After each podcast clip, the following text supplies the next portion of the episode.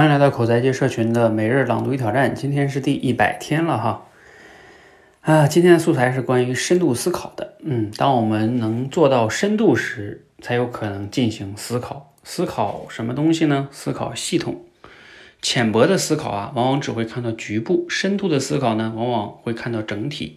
浅薄的思考呢，往往只会看到零件；深度的思考啊，往往会看到全局。浅薄的思考往往只会看到要素，深度的思考往往会看到系统。什么意思呢？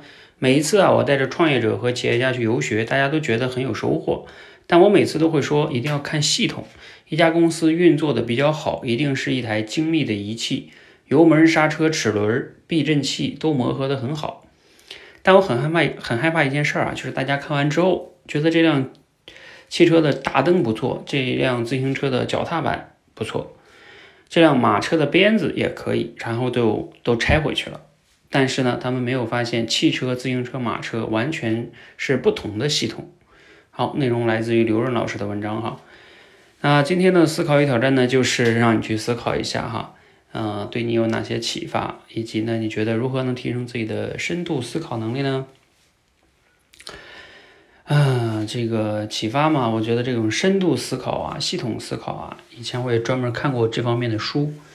哎，这个对于我们每个人确实来说非常非常重要哈，无论是家庭、工作还是创业啊，包括整个社会啊，其实都是一个大的系统。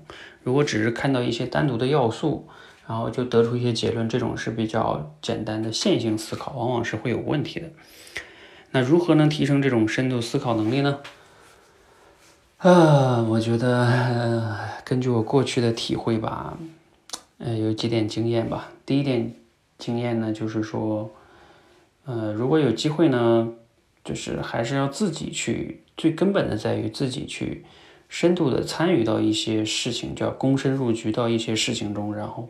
你真正的体会到一件事情的那种各个要素之间相互影响的这种这种事情，就是你真正做，就是你想一件事情都会发现很简单，等你做的时候就会发现有很多要素，啊，这个时候你才能真正的体会到，哦，原来做的时候会这么复杂哈，就是这个时候你才会有对系统思考这件事情的这种这种感觉哈，呃，否则你看再多的东西呢，可能都不太有用。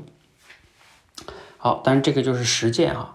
啊除了光实践还不够，嗯，另外呢，就是嗯，可以去看一些，一方面呢，可以看一看就是系统思考方面的书啊，有这方面的一些书也挺好的啊，大家可以去找一下这方面的书学一下。另外一方面，我觉得就是可以看一看像一些嗯历史啊，就是比如说各国的一些历史，看历史，我觉得有时候能锻炼系统思考能力，因为历史都是站在一个。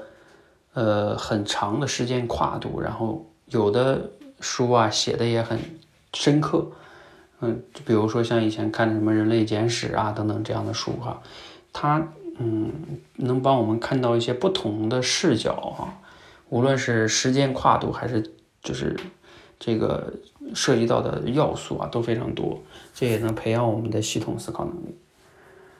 好，呃，就简单分享这么多吧。希望呢，对我们大家提升系统思考能力有帮助。总结一下呢，就是第一，你要去亲自的在一个复杂系统中去躬身入局去实践。